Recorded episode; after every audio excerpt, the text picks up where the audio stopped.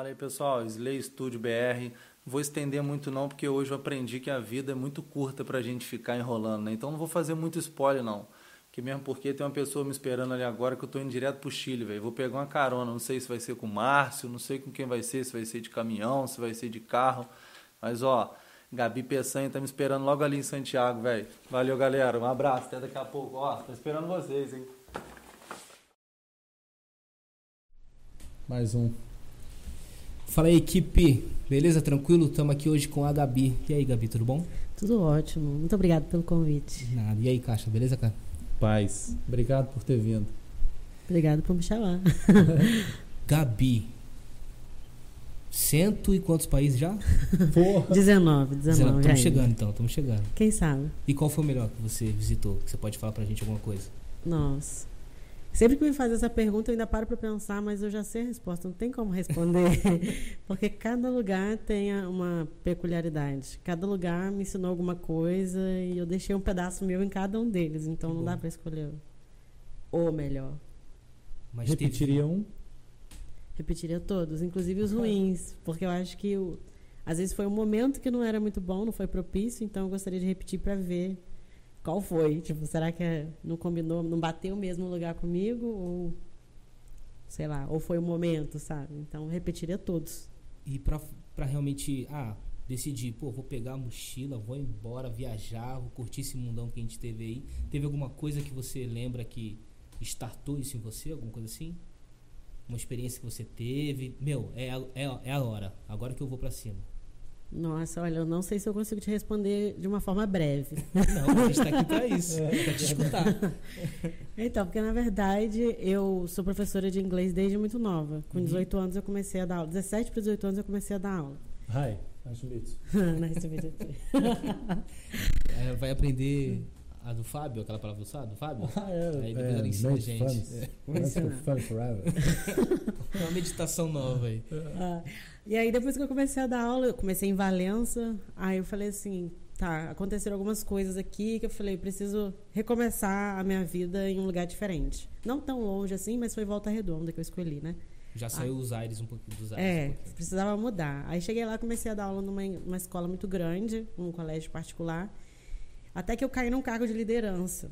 Legal. Só que esse cargo de liderança ele era para ser rotativo a cada três meses, de acordo com o resultado de cada professor, que era tipo o professor que tivesse maior número de porcentagem de aluno presente em sala de aula ficava nesse cargo por três meses e depois ia trocando. Só que eu nunca saí desse cargo. Era para ser rotativo e eu fiquei lá dois anos. Até que eu decidi pedir demissão porque começou a ficar um ambiente meio pesado. Porque se era uma parada para rodar a cada três meses e eu não saía dali, você imagina como é que a pressão em cima de mim não era, né? Hum, Os outros demais. professores, no caso. E aí eu falei, cara, eu não tô feliz. Isso com quantos anos, Gabi? Oi? Com quantos anos isso? Eu tinha 20 anos. Nossa, bem novinha, né? Legal. É, né? eu tinha 20 anos, mais ou menos. E aí já não tava legal, tava me fazendo mal, e aquela pressão toda. Eu falei, cara, amo meu trabalho, sou uma pessoa muito competitiva, Uhum. Mas é bom. eu já tinha cumprido o que eu queria, que era ficar dois anos no cargo que era pra girar a cada três meses. Uhum. Aí eu falei, não, isso não tá me fazendo feliz. Eu falei, cara, se eu não tô feliz agora, e eu não tava feliz quando eu tava em Valença, eu preciso fazer alguma coisa nova, inédita. Uhum. Ali, Eu-. Hã? Você fez aquilo lá. É isso aí, essa frase aí que traduz a gente. Ai, tá vendo? Foi exatamente isso. Eu decidi fazer algo pela primeira vez. E aí foi tudo pela primeira vez. Viajar de avião, sair do Brasil, foi quando eu fui a passeio pro Chile. E aí, na hora que eu cheguei lá, eu gostei, fiquei encantada, recebi uma proposta. Falei, cara, é isso que eu quero, é algo novo. É isso que me mexeu ali, trouxe de volta sentimentos bons que eu não estava tendo há um tempo dentro do lugar que eu estava. Aí voltei pro Brasil, pedi demissão e fui viajar. Então, assim, foi uma sequência de coisas, né? Porque foi uma depressão que, que eu tava, e aí me fez querer ir para Volta Redonda, para um outro lugar. E aí lá eu comecei a, tipo, ter algumas coisas que me remetiam de volta, que me traziam de volta para aquela depressão, porque era muita, era muita pressão na minha cabeça, eu era muito nova, pô, 20 anos. É. Hoje em dia, as pessoas de 20 anos têm uma outra cabeça, né? Sim. Na minha época, eles têm. Nossa, muito velha, né? Na minha época, só os tio online. Mas. Pô, eu quando, então. Pô, não, quando eu tinha 20 Sim, anos, Tutankamon. era outra coisa. Eu falei, não, não é isso que eu quero pra mim, não. Tô muito nova pra ter tanta pressão, tanta responsabilidade. Quero viver. Aí fui. O start foi o Chile, então, de país. Foi. E lá é sensacional, né, cara? É. E Como você foi pra lá?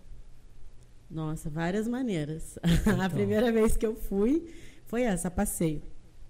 Fui para passar 15 dias, que era o tempo que eu tinha de férias, né? Porque eu era professora, então 15 dias um- uma parte do ano, 15 dias a outra. Aí fiquei super apaixonada Vê por neve tudo. tal? Não, não vi neve a primeira vez que eu Não? fui, porque eu fui no verão. Aí todo mundo fala, nossa, fazer o quê no Chile com verão? Eu, tipo assim, gente, era verão e foi o máximo. Passei o mesmo calor que eu passaria no, no Brasil, porque Nossa. quente igual, com a diferença que lá é muito seco, então Uhum. sofri bastante. Mas foi o suficiente para eu ficar apaixonada. Aí recebi a proposta de trabalho, aí foi quando eu voltei pro Brasil, pedi demissão, fiz as minhas coisas. Não foi tão simples assim, né? Tô resumindo essa, essa parte da história. Catei minhas coisas e fui. E aí eu fui de avião, Uhum. trabalhei um pouco e tal, várias outras coisas aconteceram. Voltei, e aí quando eu precisei voltar para o Chile de novo, porque lá é um lugar que eu vi futuro financeiro, digamos assim, era muito bom para trabalhar. Eu não tinha dinheiro para voltar, mas eu sabia que se eu chegasse lá eu ia ter dinheiro. Aí eu falei, como é que eu vou fazer para voltar no Chile? A conta não fecha. Eu tinha 200 reais no bolso. Só, era tudo que eu tinha, 200 reais e a vontade de ir para o Chile. Eu falei, cara, vou ajudar. Era época de perto de carnaval. Eu falei, vou ajudar minha mãe. Minha mãe faz fantasia para vender. Uhum. Eu falei, mãe, faz fantasia, me dá que eu vou divulgar no meu Instagram e vou te ajudar a vender. Você me dá a comissão, pode ser? Tá, o Instagram pode. ali você tinha só como rede social ali pros amigos. É, era hobby. Era, tinha uma, sei lá, eu devia ter uns mil e poucos, dois mil seguidores. Era a galera de Valença, os meus amigos, quem eu conheci em Volta Redonda, o povo da convivência. Aham. E aí comecei a ajudar minha mãe a vender. No final, consegui aí no total 350 reais. Somado É. aos 200. Somado aos 200. Eu falei, isso aí eu não compro nem se eu quiser ir de ônibus, eu consigo chegar no Chile. Aí eu fui de carona. Boa. E essa, isso que você viu de trabalhar lá é relacionado a professora ou outra situação, tipo turismo? Turismo. O Chile foi para trabalhar com turismo. Entendi. E aí eu achava que eu ser professora de inglês ia ser benefício, né? E foi nada, não adiantou nada, ninguém lá falava inglês. Então eu achei que eu ia, tipo, ai, não tem problema, eu não falo espanhol, mas eu falo inglês. Aí chegava lá, falava, cara, eu não falo, falava, em- tentava falar em português, porque aquele portunhol, Aquele quando o brasileiro acha que tá falando sotaque, espanhol. né? É, só isso. E ninguém me entendia. Aí eu falava inglês, ninguém me entendia. Eu falei, lascou. Porque ninguém entende o que eu falo. Eu tô falando português e inglês, tô dando duas possibilidades e as pessoas não, não têm tanta facilidade de entender. Mas aí ser professora não me ajudou, não me ajudou em nada nessa parte. Mas aí deu certo. Boa. E quanto tempo lá No, no Chile? a primeira vez eu fiquei três meses, que era o tempo de visto que eu tinha de turista, né? Aí, três meses voltar. Aí três meses eu saí, fui pra Argentina, fiquei um dia na Argentina e voltei. Aí Oh. renovei os três meses. Malandro? Pisou na fronteira e voltou. Brasileiro, né? Basicamente. Mas aí teve um momento que eu achei que eu ia me barrar, que toda vez, às vezes, que eu passava de volta pro Chile, eu falava, por que, que você entra e sai tanto? Aí eu falava, ué, gente, o Chile tá no meio do caminho. Eu tô fazendo um mochilão na América Latina, o Chile é o caminho, pô. Eu não É quero isso. entrar no Brasil. Eu falava, eu sou brasileira, então o Chile é o meu caminho. E aí o pessoal ficava meio desconfiado assim e tal, mas aí deixava. Mas aí eu já tava no processo de trâmite, né? Aí hoje em dia eu tenho até identidade chilena. Você falou que foi de carona. Fui de carona. Quanto tempo deu? Olha, não foi porque eu não conseguia carona com facilidade. Eu fui bem assim, curtindo a vida mesmo. Eu demorei um mês, mas porque eu fiquei uma semana no sul do Brasil, depois eu fiquei uma semana em Buenos Aires, uma semana em Montevidéu e depois eu cheguei pra lá. Fiquei uma semana. Então assim, o total foi um mês pegando carona. E sempre com caminhoneiro. Poucas vezes eu peguei carona com carro de passeio por questão de segurança até. Cara, vamos lá então, peraí. Pô, que massa. Você, você saiu do Brasil, foi. Destino já era o Chile. É. Mas, meu, eu vou de carona. É, eu precisava chegar lá pra fazer dinheiro, não tinha dinheiro pra chegar lá. Eu Falei, Não, foi de carona. Aí, mas, meu, quem tá com uma ideia dessa aí, qual dica, alguma coisa assim que você, da experiência que você teve, que você pode comentar com alguém? Pra estudar muito, porque a pessoa acha que, ai, você é muito corajosa, é o que eu mais escuto, Aham. né? Como que você, mulher, aí sempre vem Sozinha. isso, sozinha, com a sua mochila, com equipamento, porque eu tava com o meu notebook, com o meu celular, porque eu precisava deles para trabalhar. E o Uhum. pessoal, tipo, como é que você fazia? Gente, eu conselho, estudar. Eu estudei muito antes de fazer isso. Não só sobre estrada, mas sobre linguagem corporal. Eu estudei sobre como me comportar, eh, qual o melhor lugar para pegar carona, o que, que eu devo, o que, que eu não devo fazer, quais são os costumes dos lugares que eu vou passar. Porque às vezes você chega num lugar, igual a Argentina, eles não têm muito costume de dar carona. Tanto que teve uma vez que um chileno me deu carona na Argentina e falou pra mim, cara, eu parei porque eu vi que você era, não era daqui e o povo da Argentina não gosta de dar carona porque tem muito golpe de mulher que para em beira da estrada, na hora que o caminhão para, vem aquele monte de gente para fazer sacanagem, né? Para roubar, fazer o que for. E aí ele, ele falou para mim, olha, aqui o pessoal não tem costume de dar carona. Eu falei, putz, então eu deveria ter estudado um pouco mais sobre essa parte. E aí eu fui aprendendo na prática, sabe? E aí quando eu chegava em posto de gasolina que tinha internet, aí eu estudava mais um pouquinho. Então, Isso que você falou da linguagem da linguagem corporal, né, que você falou, é. fiquei curioso. Seria o quê? Um comportamento de alguém que poderia ser uma ameaça para você? Ah, com certeza. Entendi. E até eu tinha meio que um roteiro um olhar, também. Né, talvez. É, por exemplo, tinha muito lugar que eu estava andando na estrada, eu não estava nem parado ainda pedindo carona, eu estava só andando na estrada procurando um ponto para pedir carona. E passava caminhoneiro buzinando e sacaneando. Tava andando na estrada. É, eu tava andando na estrada. Cara, é muito foda isso, cara. Andei muito, vocês não têm noção tanto que eu andei, gente. Depois eu vou contar. Me lembro de contar a história da borboleta da estrada. Eu acho que eu vou pedir o pessoal ali da, da mesa de som, ali do corte, pra gente pegar uma corda e te amarrar aí. Porque se bobear, ela vai ser é, andando. Não, não pode. Se eu ouvir barulho de caminhão, já era. Vocês não me acham mais. eu vou correndo atrás. Ah, esqueci o que eu tava falando. É, você parou num posto com internet, aí estudava pra um pouquinho sobre lá, aí ele perguntou da o linguagem corporal. buzinava pra você? Ah, é. Aí quando o caminhão para, passava buzinando, eu já falava, não é esse caminhão que eu vou pegar carona. Porque o cara já tá passando na maldade. Né? Então, hum. a hora que esse cara parava e falava, tá indo pra onde? Quer carona? Eu falava, não, não tô querendo carona, não. Fica de boas, tô só caminhando mesmo. Com e era óbvio que eu tava caminhando, só porque era uma estrada deserta, às vezes, que não tinha nada nem ninguém. E eu tava lá. Mas eu sou uma pessoa que acredito muito em energia. Então a minha vibe tava super positiva. Legal, então legal. eu tava lá, tipo, em busca de uma experiência massa. Eu falei, eu, na minha cabeça eu só ia atrair coisa massa e gente legal. E foi o que aconteceu no final das contas. Né? Mas aí era muito importante. Eu entrava, a hora que eu via alguém que ia me dar carona, por exemplo, a primeira coisa que eu entrava, é, que eu fazia, era buscar indícios de família.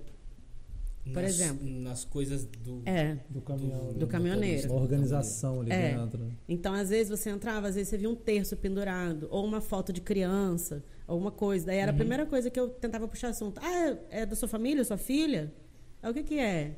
Ah, que legal. Quantos anos tem? Porque aí já traz essa coisa na cabeça da pessoa, tipo, a consciência da família. Perfeito. Tipo, ele tem família, eu também tenho família. Então, vamos manter isso aqui como deve ser sabe? E nunca tive problemas, todos foram muito legais. E sempre perguntei também, por que, que você parou para me dar carona? Uhum. Por que, que você quis me ajudar? Para entender, sabe? Claro. Isso antes de entrar no, no, caminhão, antes de entrar na carona. Porque aí você entende a intenção da pessoa. Se ela tá mal intencionada, ela vai gaguejar, ela vai olhar pro lado, vai ficar nervosa. Eu ia falar isso, ele não tá esperando uma pergunta não, dessa, né? Nunca. Ele só tá esperando que você, pô, obrigado. É. Você já faz uma pergunta dessa. Hum. É, mulher inocente. E eu ainda mais eu que tenho meio metro. A pessoa olha e fala, nossa, olha, subir ali já devia ser um sacrifício. É. Um sacrifício, às vezes fala, dá uma mão, joga uma corda. Não, mas é legal, porque às vezes quem escuta isso daí fala, pô, a mina foi lá, se jogou no monte. Não, pô, Não. parou. É se planejou. É. Planejou totalmente, sabia a rota que ia fazer antes. Com certeza. Não foi um negócio assim, ah, bora, e foi, né? Foi um negócio muito bem planejado. Foi. Né? E as pessoas às vezes, às vezes não, acho que 99,9% não tem noção não. desse planejamento que passa antes nas pessoas. Não, tanto não vai. tem porque o comentário é esse, né? Nossa, você é muito corajosa, catar a mochila e se jogar assim, sem saber de nada. Não, não foi assim. Quem disse é, que foi assim? Disse, não só me joguei. Me joguei, sim, porque é, eu não sei, hoje em dia eu nem sei dizer se isso foi coragem ou loucura. Mas. É, mas existe uma navalha ali entre as duas coisas, tem. né? É bem fino ali pra saber aonde a gente está indo. É. A coragem, ela pode se. Depende do ponto de vista. Com certeza. Né? Chile, beleza. E depois? Não, então. Aí foi quando eu. Foi, o Chile nem, foi tudo que começou lá, a minha vida inteira, tudo que aconteceu até hoje. O Chile foi assim o empurrão que eu precisava para fazer as coisas acontecerem. Porque eu cheguei lá, eu tinha o meu décimo terceiro, uhum. porque foi bem no final do ano que eu pedi a demissão, então eu tinha meu décimo terceiro eu tinha o seguro-desemprego, eu tinha todos os benefícios que eu consegui fazer aquele acordo que a gente faz e tal, o FGTS. Falei, maravilha, é isso que eu vou fazer. Pelo menos viver uns 3, 4 meses ali com essa grana eu vou conseguir. 3, 4 meses, na real, foi o que deu certo, né? Eu imaginei que ia ser muito mais. Porque eu tava, sei lá, com 15 mil reais. Eu falei, 15 mil reais eu vou conseguir. Tô rica. Cinco Tô rico. meses. Eu cheguei lá. Vou para Las Vegas. tipo isso, né? Eu falei, ah, vou logo para Valparaíso, que tem uns cassinos lá. Mentira.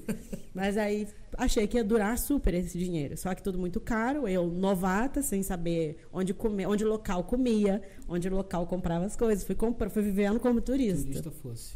O dinheiro acabou em três meses. aí eu falei, lascou-se. O que, que eu vou fazer? Aí que foi quando tudo começou, que eu falei assim, cara, tá muito caro pagar aluguel. Tá muito caro pagar as despesas daqui eu não quero viver a vida mais ou menos que eu estava vivendo no Brasil e não estava satisfeita, senão eu vou ser aquela. Estou insatisfeita, mas estou no Chile? Não, não é o que eu uhum. queria. Sim. Eu queria estar satisfeita. Senão eu ficava no conforto perto dos meus pais, né? Perfeito. né? E aí foi quando uma amiga minha falou assim: Você já pensou em voluntariado?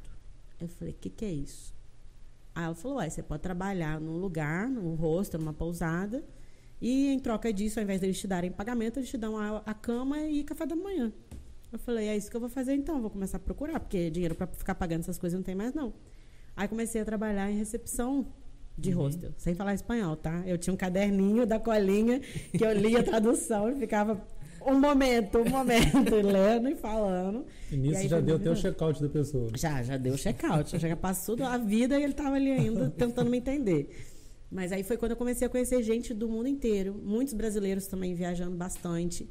Aí eu falei, cara, essa gente está viajando muito. Aí eu comecei a ter a liberdade de perguntar, eu falei, desculpa até a indiscrição, mas quanto uhum. que você gasta no rolê desse, assim, que você está fazendo? Uhum. Aí, às vezes, os brasileiros falavam assim, ah, já fui na Bolívia, fui no Peru, não sei aonde, gastei uns 4 mil só.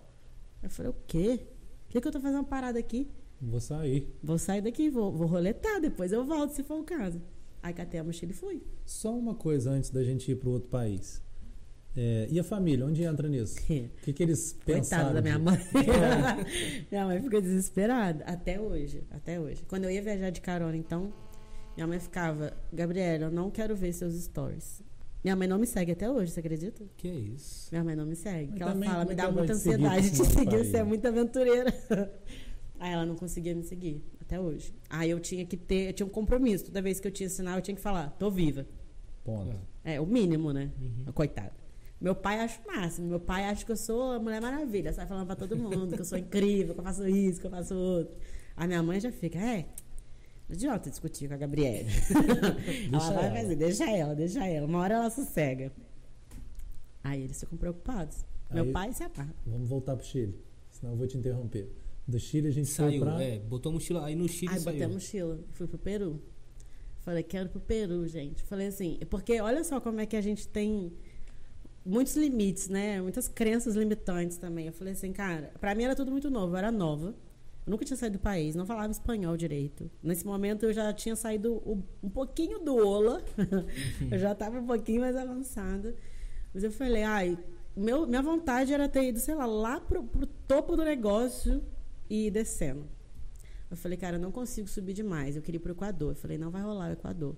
Porque o Equador vai ser muito longe. Se der alguma zebra, eu precisar voltar para casa. Uhum. Eu falei, qual vai ser o mais longe que eu vou conseguir me lançar para ir descendo até chegar no Brasil?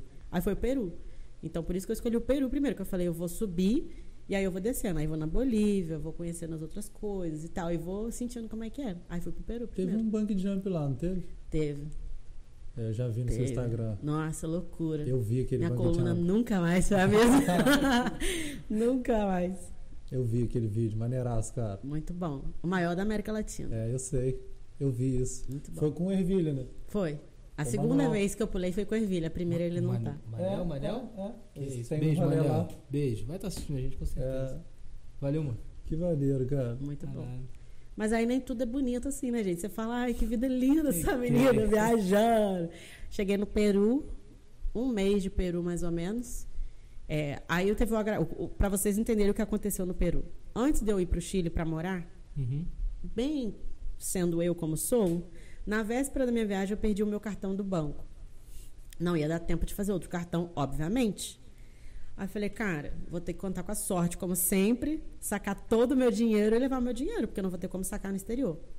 Saquei meu dinheiro e assim fui. Um pouco do dinheiro num pé, um pouco no outro, um pouco, um pouco do dinheiro em cada lugar, espalhado pelas minhas coisas e pelo meu corpo, né? Porque se perder, não perdia tudo uma vez. Aí, beleza. Cheguei no Peru, com, não só com o dinheiro que eu já tinha sacado no Brasil, mas também com o dinheiro da temporada que eu tinha trabalhado no Chile vendendo passeio. Uhum. E que, assim, eu fazia bastante dinheiro no Chile, então era o dinheiro que eu tinha para viajar por sete meses. No meu primeiro mês de Peru, arrombaram o meu armário e levaram todo o meu dinheiro No Peru. no Peru. Era um hostel que você tava? Era, tava de voluntária. Eu trabalhava fazendo drink no bar.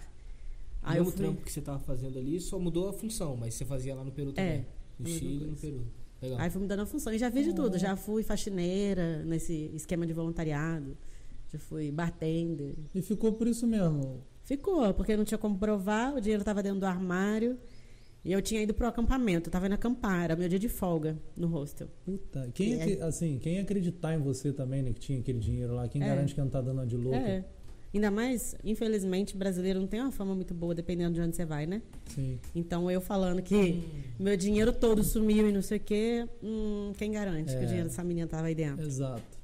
E como eu tinha ido acampar, eu botei na balança. Eu falei, pô, o que, que vai ser mais arriscado? Levar o meu dinheiro pro acampamento ou deixar meu dinheiro trancado no armário do lugar que eu trabalho? Seguro, né? É. Na cabeça. Aí eu falei, vai ser mais seguro deixar no armário. Tururu. Caraca. Não deu certo. Tá, e. Nossa, aí foi Ah, aí beleza, que... o, chão, o chão saiu É. de perto Saiu. de você. Você conseguiu voltar rapidinho pro Brasil, né? Porque abriu o chão, você já veio Eu caindo. vim, vim no tobogã. É. Não, aí foi desespero total. Eu demorei uns quatro dias pra conseguir contar pra minha família o que estava acontecendo. Porque eu falei, cara, eles vão querer, mesmo não tendo condição, eles vão querer mover o mundo pra me ajudar. E eu não queria a ajuda de ninguém. Não por orgulho, mas porque, tipo, a partir do momento que eu me propus a viver daquela maneira, eu Perfeito, falei, o que vier como perfeito. consequência é responsabilidade minha. O famoso sustenta amarra. Né? Exatamente. Eu falei, se eu decidir que eu vou viver dessa, dessa maneira que todo mundo dizia que é maluquice, o resultado da minha maluquice, quem vai carregar é a maluca, Sim. né? E aí depois que eu falei pra minha mãe, minha mãe, ai, vem pro Brasil, volta pra cá, e não sei o que, eu falei, cara, não. Coitada dessa mãe. Coitada, tadinha. Vocês achando que é a minha sofre. Tadinha. ai, minha mãe sofre, coitada. Se eu começar a viajar, então minha mãe. Imagina nós dois juntos, juntos nossas mães, ó. Fica com lencinho. É, Não vai ter jeito. Mas aí eu contei, foi nesse momento que eu acho que eu posso dizer que eu renovei a minha fé na humanidade, assim, sabe? Porque pessoas que tinham acabado de me conhecer se dispuseram para me ajudar. Umas brasileiras que eu conheci me emprestaram dinheiro, que na época era muito pouco, era, sei lá, 50 reais. Eu falei, cara, o que, que eu vou fazer? Eu preciso fazer esses 50 reais render, que 50 reais não vai dar para nada. Aí eu ia no mercado, comprava ingrediente, fazia brigadeiro. Aí, como eu tava trabalhando de bartender na época, eu conversei com o cara do bar e falei, pô, descola umas doses de cachaça, de vodka, qualquer coisa eu fazer uns docinhos alcoólicos que vai ser mais fácil de vender no rolê do que né, só o brigadeiro. E aí eles me apoiaram, eles assim, olha, a gente não pode devolver o dinheiro que levaram de você, porque não tinha prova, não tinha nada, mas a gente Caraca, pode te ajudar. Eles não me sabia emprestavam a disso. cozinha. Era sua frequência na, É. na época, era sua frequência que atraiu isso tudo É, aí, né? cara? foi. E foi muito louco, gente. Eu falo essas coisas, eu fico até arrepiada de lembrar, porque foi bem na época da Copa do Mundo. E eu não sabia fazer nada assim de artesanato para poder falar, pô, vou fazer, vender minha arte. Eu não tinha. Só que tinha um menino do Uruguai que trabalhava lá de voluntário também, e ele fazia um monte de coisa de macramê. Eu falei, cara, me ensina a fazer a pulseira mais fácil que você sabe. Aí ele me ensinou a fazer a pulseira mais fácil que ele sabia. Aí eu comecei a comprar, com os dinheiro que ia vindo do brigadeiro, eu comprava as cordinhas para poder fazer Caraca. as pulseirinhas de macramê das cores das bandeiras que iam jogar na Copa. Então isso me ajudava a vender, porque eu falava, cara, eu vou falar, que país que você é? Vou fazer uma pulseira aqui agora pra você. A pessoa falava, nossa, lá, ela sabe fazer muito bem, muito rápido. Era a única coisa que eu sabia fazer. Sinistro. Aquela pulseirinha. Cara, que foda, cara. E aí fui recuperando dinheiro e o pior é que eu já tinha passagem comprada para voltar pro Brasil. Só que eu não tinha como voltar pro Chile, que meu voo saía do Chile. Aí fui voltando de ônibus, mas assim, foi um perrengue. Esse dinheiro do ônibus aí eu precisei guardar minha, meu orgulho no bolso e pegar o dinheiro do ônibus emprestado para voltar pro Chile. E gente, foi assim a viagem mais insana da minha vida, porque Do Peru pro Chile, de volta. três dias de ônibus, só parou na fronteira. E aquelas cordilheiras lá todas? Não aguentava mais. Nossa. Uma coisa que era um sonho já tava virando um pesadelo, assim, porque eu não tinha dinheiro, pô. E o ônibus não incluía nada. Era tipo, incluía até um, um café da manhã que era uma fruta, uma coisinha ou outra, e tinha um, ainda foi muito bom, porque lá os ônibus, né, viagem longa, eles incluíam uma refeição ou outra. Mas eu não tinha dinheiro para nada fora do que já estava incluso na passagem. Então, às vezes, eu estava morrendo de sede. Aí, as moedinhas que eu tinha, eu não podia comprar água. Porque se eu comprasse água e bebesse água, eu não ia ter dinheiro para pagar o xixi. Tinha que pagar para ir ao Tinha que banheiro. pagar pra ir no banheiro. Banheiro do ônibus. Não, banheiro da rua. Do ônibus já tava inviável depois de três dias de viagem, assim. Não, não tinha condição. Ninguém entrava mais no banheiro. Chegava num momento que às vezes eles falavam, gente, ó, o banheiro tá interditado. Aí ficava algumas horas o banheiro fechado, porque não tinha condição. O ônibus lotado. Lotado. E as crianças, tinha duas crianças lá, gente, muito fofas. Só que eu não sabia falar espanhol. A hora que elas viram que eu não sabia falar espanhol, elas me alugaram por três dias. Como você disse, eu não sei quem em português? Eu falava, meu Deus. No início ele foi mó legal, né? Mas depois. Ah, no início é aquela maravilha. Você fala, gente, três dias aqui, ó, vendo a cordilheira. Fala maravilha. bola em português, você bunda. É, eu já tava. Ai, gente, já nem sei o que, que você quer falar, porque eu não tô entendendo a sua pergunta, que eu não falo espanhol. Mas aí foi Pô, desesperador. fingi que falando ali livro ó. Imagina. Mas foi tenso, gente, tenso. Eu, eu juro pra vocês, às vezes eu dormia, olha que louco. Eu dormia, acordava assim no susto, com a boca seca, morrendo de vontade de beber água. Eu Falava, não, Água. não aguento, não vou beber água. E Aí assim, se faz água, não É, tinha aproveita. xixi. é, vou beber água. Daqui a pouco você tá tá indo de novo. Hum.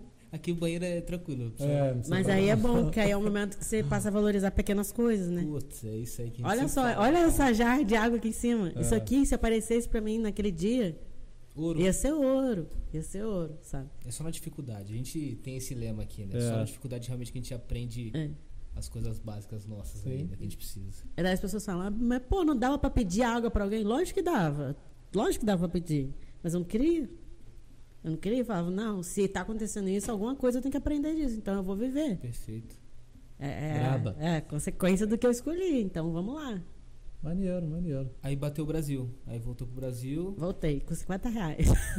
Tá bom, sobrou alguma coisa. Aí foi esse momento que eu cheguei, que eu tinha os 50 reais que eu tinha falido, né? Que isso aí é falência. A pessoa que tem 50 reais pode declarar falência.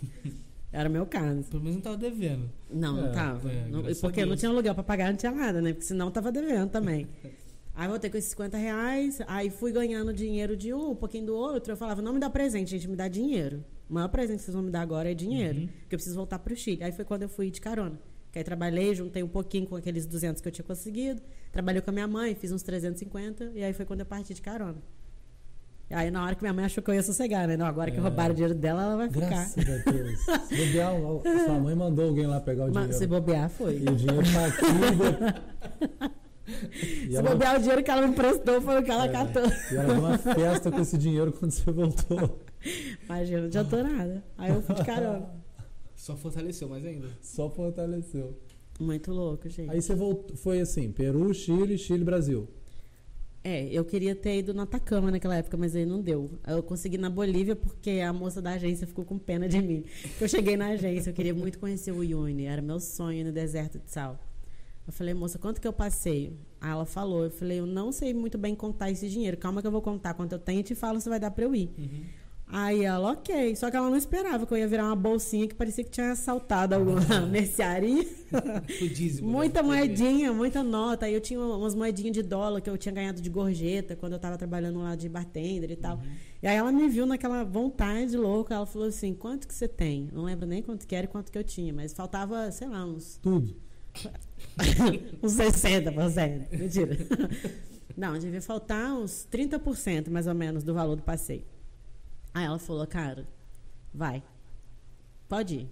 Aí ela catou o dinheiro que tinha lá e deixou eu ir. Aí, como o passeio incluía comida e tudo, eu falei, de boas, Tô bem. tá bem. Eu falei, moça, eu preciso de um passeio que inclua comida. Porque esse aqui é o dinheiro que eu tenho pra esse passeio, pra esse rolê, é isso aqui. Não posso gastar um centavo a mais porque eu não tenho. Você tá vendo aqui, ó. Aí incluía comida e tudo, e aí eu fui. Pô, uma coisa que eu podia ter pedido, cara, pra ela trazer, se não trouxe, é o passaporte. Ah, é verdade, eu não trouxe. Pra gente ver o álbum de figurinha dela, velho. Não, ia ficar três horas aqui. O podcast ia Caraca, ser ficar vendo o velho. passaporte. Ah, Mas é, depois não. a gente anexa no. no- É, infelizmente não temos todos os carimbos, porque é o problema da Europa também, né? A Europa você só ganha um carimbo de entrada e de saída. Dentre Ah, um por país e outro, eles não tem nem Ah, fronteira, entendi, entendeu? Você entendi. é terra de ninguém. Você vai passando e passou, entrou num país, saiu do outro. E aí Entendi. não tem carimbo. Ah, mas legal. legal É, mesmo pô. assim. Aí você voltou pra cá, sua mãe deu glória a Deus, só que durou pouco, né? Bem pouco, né? Nunca Passou durou de muito. grau em grau aí. É. velho. e depois, daqui foi pra onde? De novo, né? É, Chile, chegou no Chile, aí fez o passeio. Aí fiz o É, passeio. verdade. Aí fui pro Chile depois dessa, do rolê da carona, cheguei no Chile, aí comecei a trabalhar de novo. Quando eu cheguei lá, eu ainda tinha conseguido economizar bastante, porque durante o rolê de carona, os caminhoneiros iam me ajudando muito. Eles falavam, porque eles também se interessavam pela minha história. Tipo, ah, o que, que você faz pra fazer dinheiro no caminho? E aí eu ficava já tensa com essa pergunta, porque eu tava com todo o meu dinheiro no bolso, né? Uhum. Aí eu falava, ah, eu. Às vezes eu até fingia que eu ia sacar dinheiro. Eu falava, ah, vai parar na conveniência, eu vou no banheiro e sacar um dinheiro ali pra comer. Eu não ia sacar nada, era só Sim. ninguém ter a malícia de Pra pensar, que às vezes, que eu sim, tava com todo o meu dinheiro, dinheiro. né? E aí eles me ajudavam muito, pagava comida. Teve um caminhoneiro que eu conheci, Márcio, o nome dele, maravilhoso, gente. Conheci ele no Brasil, ele lá de, de Porto Alegre. Aí ele me deu carona por quase o dia inteiro. E aí no final do dia ele falou assim: Vamos no mercado comigo, que eu preciso comprar umas coisas. Eu falei: Vamos. Aí a gente chegou no mercado, a gente comprou, ele comprou um monte de coisa, tipo garfo, várias coisas assim que até então ele tava dizendo que era pra ele. Cara, E aí, na hora que, eu, que ele falou, cara, agora eu vou seguir outro caminho diferente do seu, ele me deu tudo. Ele falou, isso aqui é pra você seguir sua viagem. Aí que tinha, maneiro. Tinha potinho, garfo, comida, biscoito, Legal, tudo que cara. você pode imaginar. Ele me deu muita comida, me deu muita coisa. Que vote de dobro pra ele, né? cara? É. Maneiro. é Fala, Márcio. Obrigado. Obrigada, Mar. E você tem contato com essa galera toda aí? Todos é, Todos não. todos é impossível. É, o né? Márcio tem. O Márcio é gente boa demais. Maneiro. Aí a gente conversa até hoje, a gente criou uma amizade. É muito louco, maneiro. porque depois disso, teve uma seguidora minha que estava viajando de carona inspirada em mim. E ela falou assim pra mim: Gabi, eu tô viajando de carona aqui pelo sul do Brasil. Será que aquele moço que te deu carona não me ajuda? E aí ele deu carona pra ela. Puta eu mandei mensagem pra Isso ele. que eu ia perguntar, a partir de qual momento que realmente a internet, o Instagram, enfim, começou a entrar na sua vida? Foi durante esse processo ou só depois? Não, foi quando eu mudei pro Chile. Porque, Uhum. igual eu falei, quando eu fui a primeira vez de, de rolê de turista, os meus amigos estavam todo mundo muito curioso, né? Porque eu era uma das primeiras ali do grupinho que tinha saído do Que país. desgarrou realmente. né? E aí todo mundo, ah, como é que é? Como é que Tipo faz? o Eric, né? Tal. Ué, basicamente. É, e aí fica aquela coisa, igual eu falei pra vocês, ai, dava aquela preguiça de contar 10 vezes a mesma coisa. Uhum. Aí foi bem quando começaram a lançar esse negócio de stories, não existia, né? Tinha só o Snapchat. Né? Aí veio os stories, eu falei, gente, vou aproveitar essa nova ferramenta aqui, vou botar lá, vocês assistem. Aí quando eu fui vendo, foi vindo uma galera que não era meu amigo, nunca tinha visto, e falando, ah, é legal o seu rolê. Daí eu ia, mas tipo, quem é essa pessoa? Aí você viu que a Curtiu, parada né? acontecendo. É. Aí eu vi que o negócio estava acontecendo. Aí quando eu me mudei para o Chile de fato para vender passeio, começou aquela coisa. Tá dando um...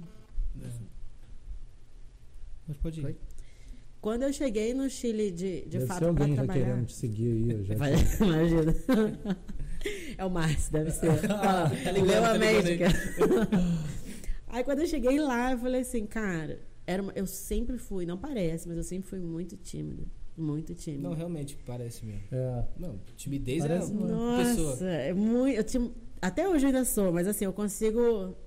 É porque aqui onde eu tô né? agora é, é como se fosse o, o, o ator, né? É o meu palco. Uhum. Eu tô falando de algo que eu gosto, algo que eu Perfeito. domino, então eu tenho mais conforto de falar. Desenvoltura É. totalmente diferente. Né? Mas eu sou uma pessoa muito tímida. E aí eu falei, como que eu vou trabalhar abordando as pessoas na rua para vender passeio, cara? Eu, odiava até então que me desse panfleto. Eu falei, como é que eu vou fazer com as pessoas? A mesma coisa que eu não gosto que façam comigo. A dificuldade do É. espanhol e tudo. É, Também, e aí eu né? falei, cara, não vai dar muito certo isso. E aí eu comecei a falar assim, ai, gente, eu vou tentar postar sobre a minha rotina aqui no Instagram e ver o que que dá. Não foi nem com intenção de trabalho, foi tipo... Sem, sem intuito nenhum. Falei, ah, acreditado, né? é, Uhum. Falei, vamos ver o que, que rola. E aí começou o pessoal que me seguia, né? Os meus amigos inicialmente. Ai, que legal, quanto que fica se eu quiser ir pro Chile e tudo mais? Daí eu falei, gente, legal, os meus amigos estão interessados nisso, por que, que talvez outras pessoas não vão estar? Aí comecei a gravar vídeo pro YouTube. Aí foi Legal. quando a mágica aconteceu, gente. Nossa. Porque as pessoas se apegam muito em número, né? Falar, mas quantos inscritos você tem no YouTube? Eu não tenho nem 10 mil inscritos. Mas a qualidade deles. Mas a quantidade de dinheiro que eu já fiz através de gente que viu os meus vídeos do Chile e do YouTube, porque eu, post... eu fazia o passeio, Uhum. postava no YouTube e falava: se você quiser fazer esse passeio, cola comigo aqui, compra comigo que Uhum. eu vendo. E, E aí eu comecei a vender muito. Vendo que deu certo, né, pra você, que Ah. tava fluindo, então Comecei a vender vou muito. com ela. E humanizado, né? Era ela, que ela tava vivendo aquilo ali. Isso É. chama muito mais, né?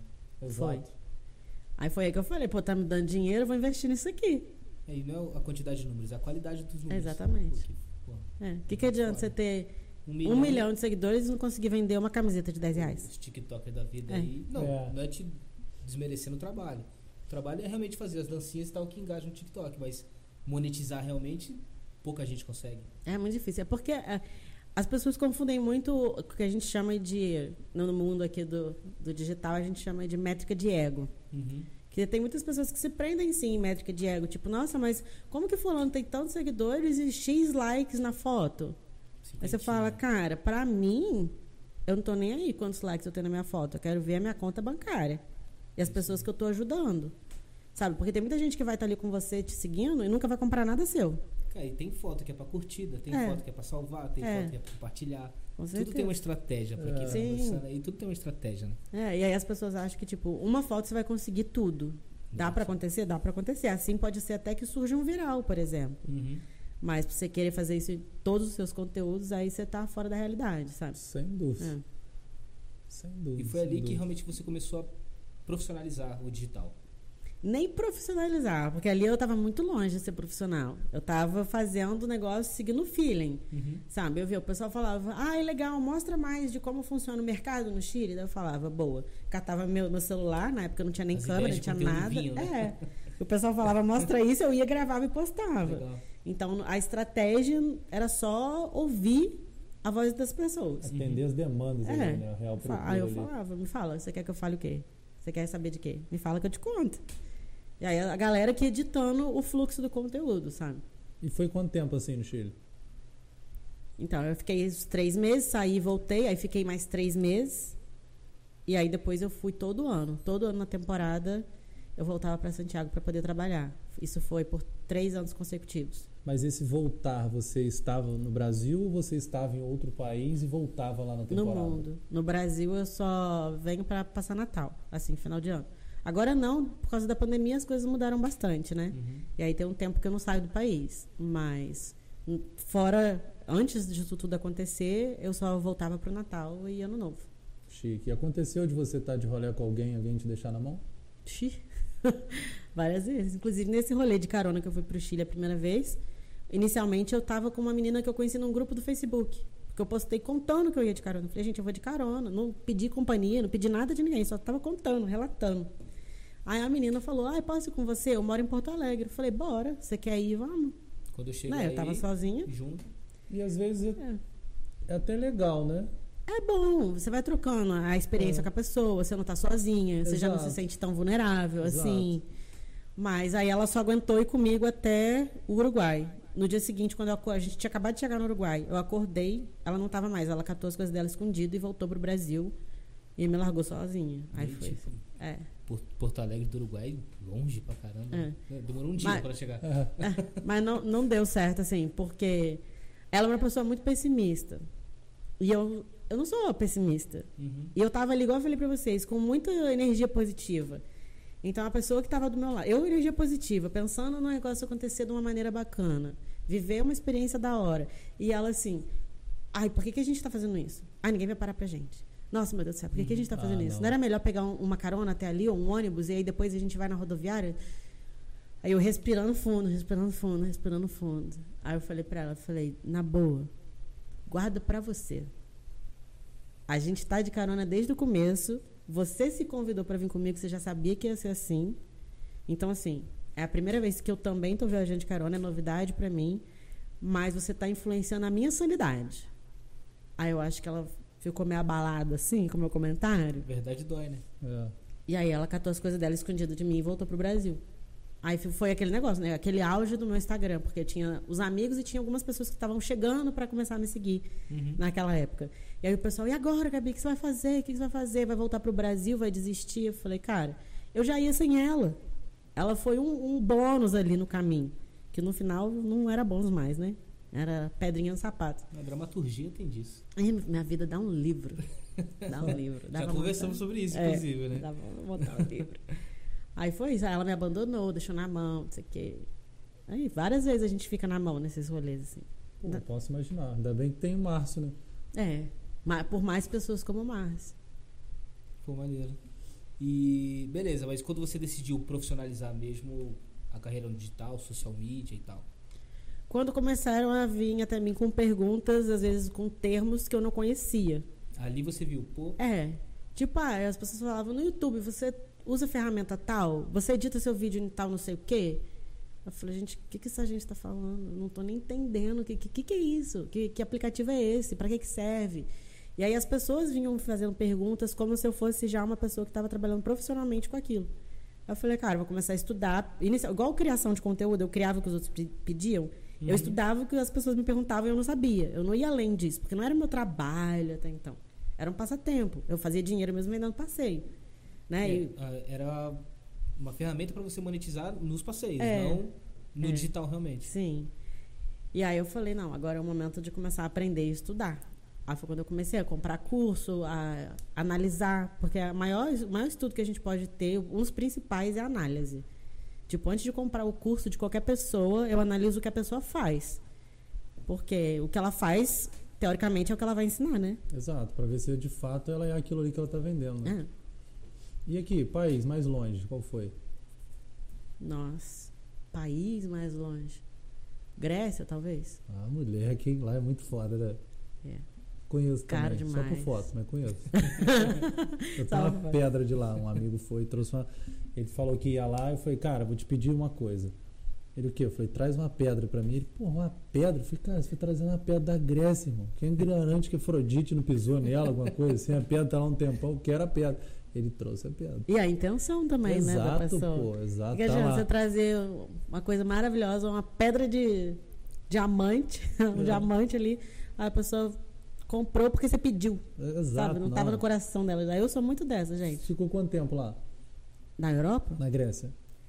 É, conta na Europa, específico, conta na Grécia. É, sim. É, então, a primeira vez que eu fui para a Europa foi bem depois, assim, foi, nesse, foi no mesmo ano que eu tinha ido de carona para o Chile. Que eu cheguei lá com pouquíssima grana, que eu tinha conseguido economizar. Tinha sobrado, sei lá, uns 150 reais mais ou menos. Uhum. Aí eu troquei por peso chileno, fui no mercado e comprei tudo de comida. Eu falei, agora eu tenho comida, tenho um teto, porque eu estava fazendo voluntariado. Eu preciso trabalhar para fazer mais dinheiro, porque semana que vem já não vou ter mais nada. E aí eu falei, naquele, naquela semana que eu estava nesse perrengue todo, eu postei nos meus stories falando assim: meu aniversário, meu aniversário é em setembro. Isso foi acho que fevereiro, março, foi um pouquinho assim, no começo do carnaval, né? Porque foi a época que minha mãe estava fazendo as fantasias. Aí eu cheguei e postei nos stories, eu falei: "Gente, em setembro eu vou passar meu aniversário na Europa". Todo mundo. Gente, essa minha é muito sonhadora. Queria ser que nem ela, com essa confiança toda, com esse sonho todo. Eu falei, o quê? Quanto mais vocês duvidarem, mais eu vou ficar na Europa. Pode aí, quem duvida mais? Eu sou dessas, eu, eu só funciono no desafio. aí me desafiaram, você não vai conseguir, você tá louca, tá com. Nem tem dinheiro, comprou tudo em comida. Eu falei, então tá, peraí. Aí trabalhei e fui. Era para eu ter ido ficar três meses na Europa. Minha passagem era de três meses, uhum. que era o tempo também que eu tinha dentro do, do visto, né? Só que aí no segundo mês, mais ou menos, me deu, não sei o que, que foi aquilo até hoje. Porque foi, deu aquilo e nunca mais voltou. Uma dor absurda na coluna. Eu não conseguia pisar no chão. Eu tava de mochilão, tive que comprar uma mala de rodinha, porque eu não conseguia carregar a mochila. Tive que comprar tênis mais confortável, porque eu não conseguia pisar. Não sei o que aconteceu. Eu falei, cara, não tem condição de continuar viajando desse jeito. Aí troquei minha passagem, então fiquei dois meses iniciais. E aí voltei para o Chile para poder trabalhar e depois vim para o Brasil, que já era, né, setembro, outubro, novembro, já era quase Natal para eu voltar. Aí depois eu fui de novo uhum. para a Europa e fiquei um mês e pouco, que aí foi quando começou a pandemia. Aí eu tive que voltar no meio da pandemia. Hum. Então, assim, então, uma dúvida. Você morava na base do voluntariado, mas o dinheiro era da venda de viagens é, pelo Chile. Venda de passeio. Entendi, maneiro. E aí, com o tempo, foi vindo afiliado também, né? Tipo, eu tinha afiliação com seguro viagem. Daí, a hora que as pessoas iam fechar passeio, eu falava: olha, não esquece o seguro viagem. E dava o meu link. Daí, eu ganhava 15% do valor que a pessoa fechasse. Começou a escalar ali nos afiliados. É. Legal. Aí, fui buscando meios de fazer dinheiro ali dentro do que eu já oferecia. Comecei a vender roteiro, porque eu comecei a conhecer muito bem Santiago. Então, eu vendia roteiro. Eu falava: você quer um roteiro especial para o que você quer, para aproveitar a sua viagem? Eu faço seu roteiro. Aí comecei a vender tudo que podia, gente, sabe? Legal. E uma coisa engraçada assim mesmo que te marcou, assim, ou algumas, né, que você queira contar. Que me marcou. Quando fala em Chile, você lembra dessa história e tal. Ou na própria Europa. Nossa, gente, é tão difícil porque. São tantas. É muita coisa.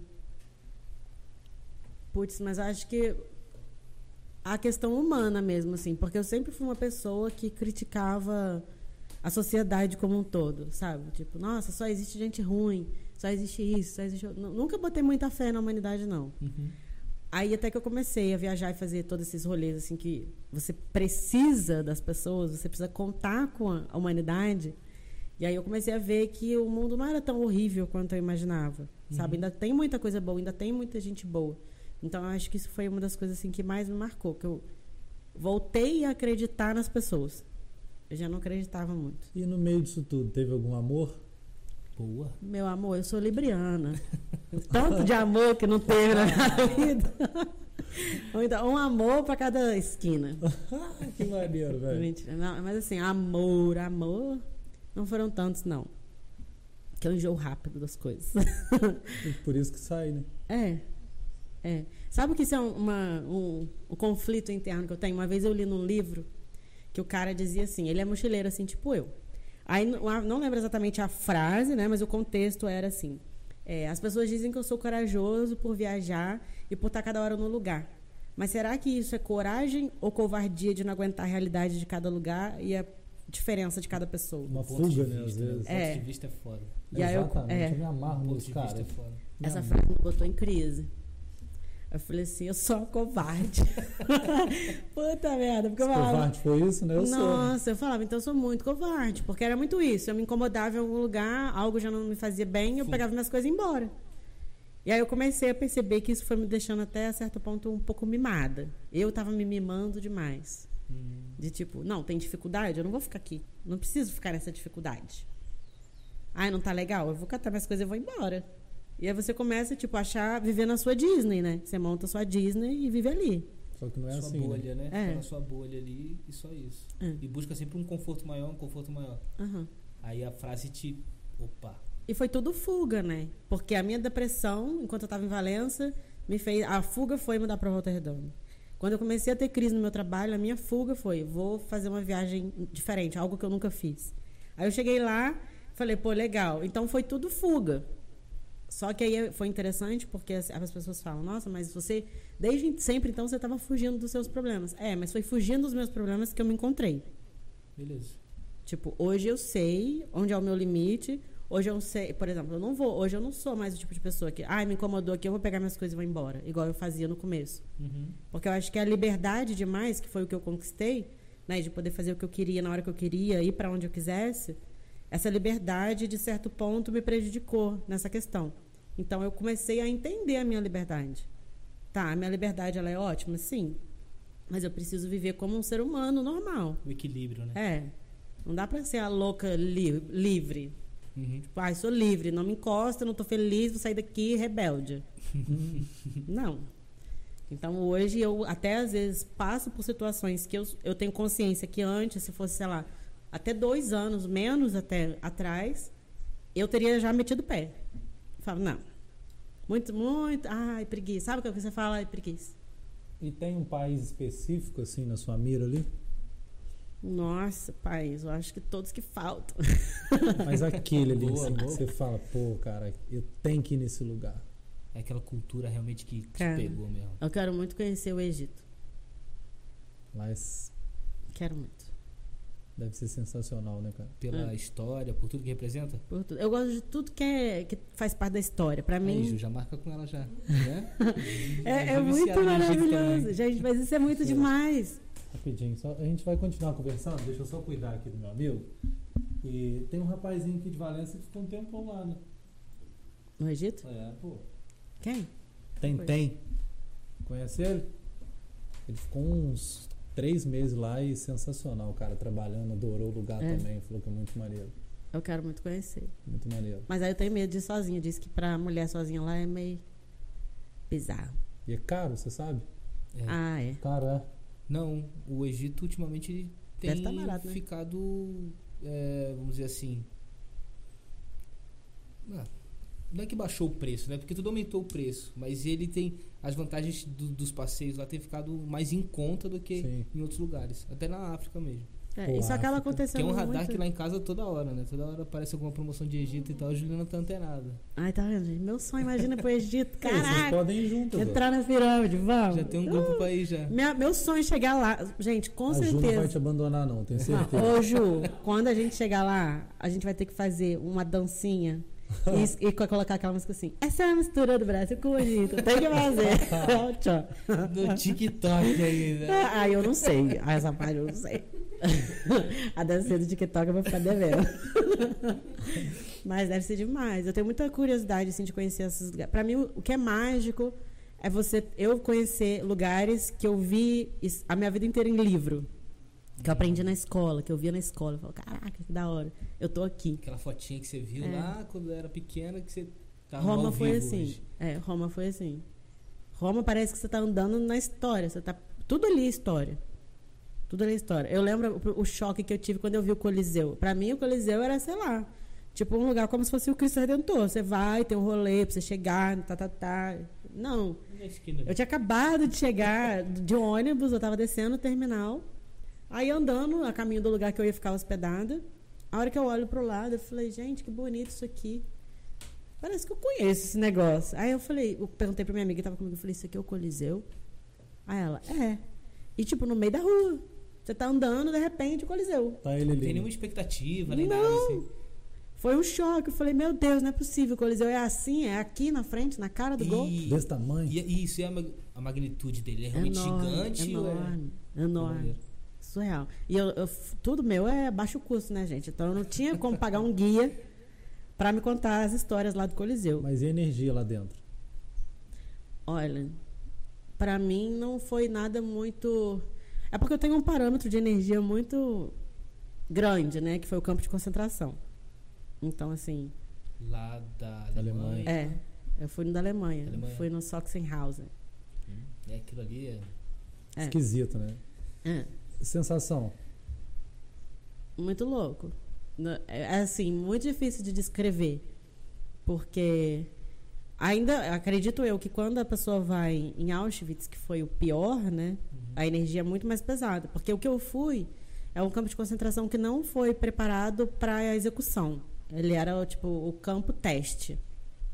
Então, as pessoas, lógico, acabavam morrendo ali, mas porque estava desnutrida e várias outras questões de, de vida. Né? É. Assim. Mas não era um campo de execução. Então, a energia era pesada demais. Demais, demais, demais. Eu tinha momentos que você achava até que você estava meio que tendo umas alucinações, assim, sabe? De falar, será que eu estou ouvindo coisa? Será que eu estou vendo coisa? É uma energia que deixa você perdido. Sufocado. Perdido, é. Eu não conseguiria, não estava mais conseguindo distinguir o que, que era realidade e o que, que minha mente estava criando ali, sabe? De tanta energia. Muito, muito estranho. Enorme muito pesado. Lugar. Enorme, enorme. Porra, que loucura. Só de imaginar enorme. que teve um lugar assim, né, cara? Muito... Quais, quais foram os mais exóticos assim, que você visitou? Assim, de ah, não, porque é bonito, porque é um cartão postal de algum lugar, não. Como se fosse o um campo de concentração, alguma coisa assim diferente. Nossa, eu, eu, não, eu sou uma pessoa que eu não sou turista. Eu sou viajante. Uhum. Então, tipo, eu gosto de conhecer os lugares locais. Assim, lógico que se eu for em Paris, igual eu fui, eu não vou deixar de ir na Torre Eiffel porque é a Torre Eiffel. Louvre, né? É. Mas, por exemplo, um lugar que eu fui quando eu estava em Paris e todo mundo no meu Instagram ficava falando, ah, você precisa conhecer Notre Dame. Eu falava, cara, eu não tô afim, não quero ir. Uhum. E aí eu não fui. Aí depois pegou fogo. É. Aí perdi. Uma pena. Ter Estão reformando é. ela, acho que ainda, né? Tem uma previsão aí, não sei se terminou alguma coisa ou outra. É, mas nunca será o mesmo. Né? Nunca. É. Mas assim, eu gosto desses lugares mais diferentes, é, não tão que foge do, assim, é, né? que foge do, do, óbvio. do, óbvio. Legal. Entendeu? Então eu acho que eu, dos lugares assim que eu, mais da hora que eu falo, nossa, muito da hora que eu já fui, que é o Coliseu, que é o Acrópolis, na Grécia. Grécia. Caraca, você saber que você está num lugar que é de antes de Cristo. Você fala, imagina, velho. E o berço de muita coisa aquilo ali, né, cara? Ali imagina. surgiu muita coisa foda. Muito. Se bobear, você pisou na pedra que o amigo trouxe, que ele foi depois Imagina, você. capaz. Vou te mostrar ela pra ver se você Vê. não viu. Você ficou com um vestígio da sola do meu sapato. Deve ser o tênis que você comprou quando tava com o dono Pode, lá pode ser. pode ser. Pode ser, né? E quando você estava na Europa, que começou esse, essa coisa toda, ultimamente, da pandemia? Então, quando eu tava, eu já tinha programado minha viagem, essa uhum. segunda vez para ir para Europa, porque eu queria ir para poder aprender alemão. Eu falei, eu vou ficar Legal. três meses na Alemanha, vou chegar lá, vou arrumar uma escola. Tem uma facilidade mesmo de quem já fala inglês para alemão? Olha, se tem, eu não, não faço parte ainda. dessa estatística, não. Porque eu acho muito difícil é, o alemão. Muito louco aquilo, mano. Muito difícil. Caraca. Muito, pô. Imagina. O que eu fazia era ficar ouvindo a conversa dos outros. Pra tentar entender uma coisa ou outra, pelo menos. Mas não Sim. dá. Muito difícil. Aí. Esqueci, gente. Não, adora. Foi do. Perguntei da pandemia, você falou que ah, ia voltar pra Alemanha. Ah, eu ia pro, pra lá pra poder aprender alemão. E aí eu cheguei com a minha passagem de novo para ficar três meses. Acho que a Europa não quer que eu fique três meses lá. Que as duas vezes que eu fui, eu não consegui ficar três meses. menos. Essa vez eu fiquei um mês, porque quando eu fui, foi bem no começo do carnaval. Eu fui na primeira. acho que no segundo dia de carnaval, eu fui. E já tava com esse rumor de pandemia, né? E aí todo mundo aquele negócio, ai, será que chega no Brasil? Não chega não. Ai, não sei o quê, vem, não vem. Então, assim, tava tudo muito incerto. E aí algumas pessoas ainda perguntaram para mim, Gabi, você vai mesmo? Acho que vai pegar a pandemia. Eu, gente, não tem nada certo ainda. Minha passagem é a única. É, tá mais certo do que todas as suposições. É que país tropical. É, é. é a gente, naquela época, tava todo mundo muito descrente de tudo, né? Aí eu peguei e falei, ah, vou assim mesmo. Aí cheguei lá, consegui fazer nada. Fiquei um, consegui ficar um mês e pouquinho, e basicamente esse tempo que eu fiquei foi de quarentena, porque não podia sair, só podia sair para ir no mercado. Alguns lugares começaram a pedir autorização para você sair de casa, então você tinha que assinar uma autorização para poder sair e ir no mercado. Então, assim, só gastei dinheiro nesse, nessa viagem. Não aproveitei absolutamente nada. E tenso, né? Por causa da situação é, toda. Muito tenso, muito tenso. Foi muito na hora que eu cheguei. Porque eu cheguei, as coisas já estavam meio assim. Acho que uns quatro dias depois que eu já estava lá, já começou assim, rumor de que o museu ia fechar, de que ia ter limitação de entrar nos lugares. E aí assim começou a acontecer. Não come... Quando eu cheguei já não fechou de cara, mas era, por exemplo, ah, no museu você podia entrar, sei lá, dependendo do tamanho do museu, 15 pessoas por vez. Aí você tinha que ficar do lado de fora. E era aquela coisa tudo muito nova e muito burocrática, né? Tinha que passar álcool no corpo todo, tinha que estar tá de máscara, tinha que não sei o quê. E aquilo tudo muito novo, o pessoal ainda achava, tipo, tem mesmo que entrar de máscara? É. Tem mesmo que fazer isso tudo? Então a gente não entendia muito bem o que estava acontecendo, mas fazia porque era protocolo. Mas acho que o máximo que eu conseguia ainda circular pela cidade, nem foi normalmente, mas assim, ainda sem o lockdown, o primeiro lockdown foi uma semana. E lá funciona mais do que aqui, né? Não, é, bastante. Pelo menos o lockdown muito mais. ali. Muito mais, funciona, funciona, mesmo. E se você sai fora do horário, já era. Paga uma multa e é em euro. E como é que é vai pagar, né? Como é Não que paga? paga. Não paga, né? Vai lavar o prato, vai fazer alguma coisa. Não tem voluntariado para pagar a multa. É, ninguém pode pagar por você. Né? Não. Né? E euro é complicado. Aí, eu disse, aí foi quando eu falei, ah, não tem muito o que fazer, vou trocar minha passagem e vou voltar. Só que foi muito caótico, porque eu tava de favor na casa de uma amiga minha, que olha só como é que as coisas são, gente. Eu sou uma pessoa que eu tenho zero sorte no amor e no jogo. Não sei ainda onde está minha sorte. Vou descobrir um momento da minha vida. Por isso que você está andando pelo mundo. É, tô procurando a sorte, entendeu? Ver onde que ela tá. E aí tinha uma menina, tem, ela me segue ainda, né? Uma seguidora minha. E aí um dia eu gosto muito de reflexões, às vezes eu tenho uma reflexão, um insight aleatório, daí eu pego e falo, ah, vou compartilhar isso no Instagram.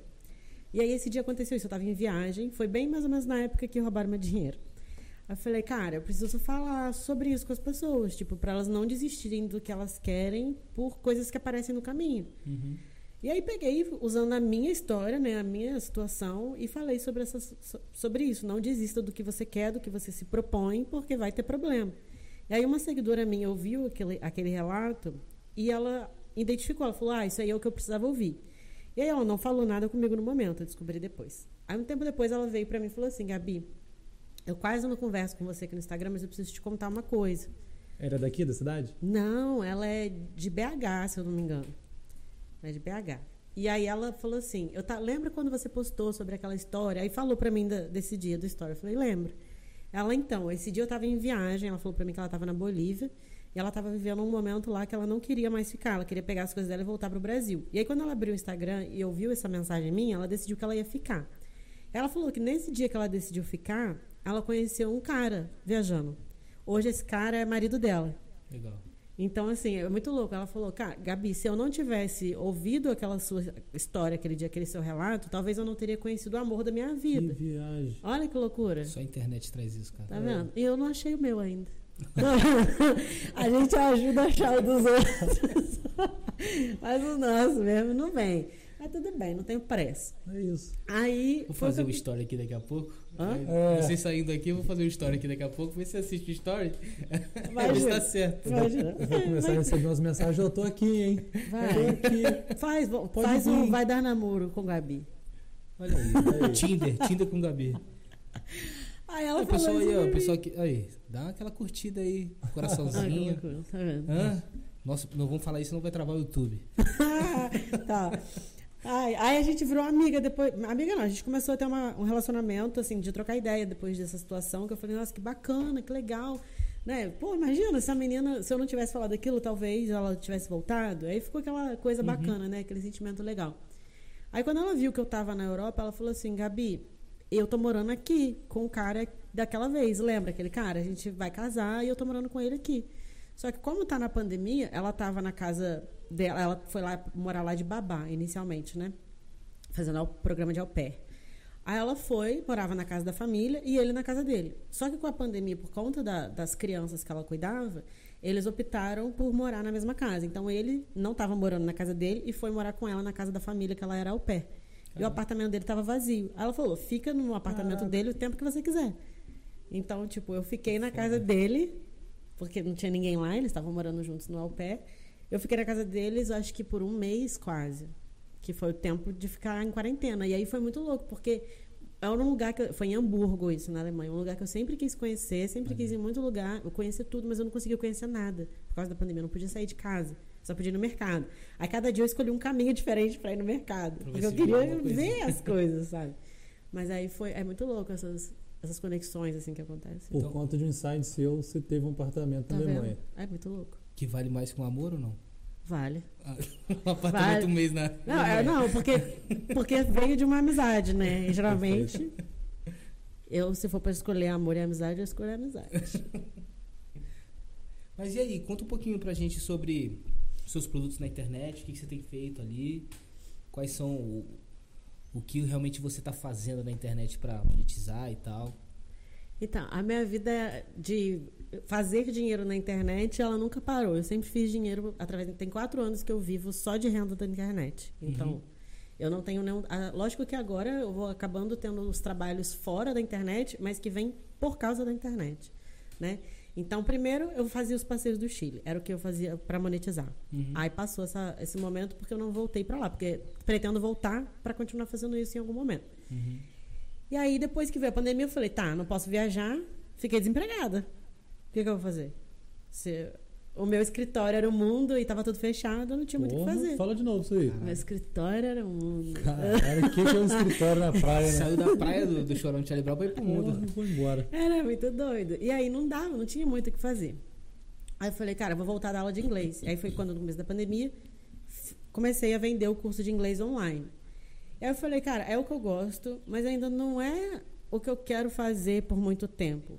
Sabe? Eu quero, eu amo ensinar, quero continuar ensinando o resto da minha vida. O maior prazer que eu tenho é ensinar o que eu sei. Seja o que for. Se eu aprender alguma coisa aqui com vocês hoje, eu vou querer sair daqui contando para alguém, ensinando alguém. Repassar né, o é. conhecimento. É, eu, Isso é eu muito sou. Nobre, cara. Isso é muito nobre. É muito bom, pô. As pessoas ficam querendo travar, às vezes, um uhum. conhecimento. Não... Pra quê, né? Vai morrer sentido. com eles, pô. É. Sozinho. Pois é. Aí não, não via muito sentido nisso. Mas eu falei, não quero ainda viver de dar aula de inglês apenas, quero mais. Eu falei, aí foi quando eu tive um insight. Eu falei, então eu vou inverter.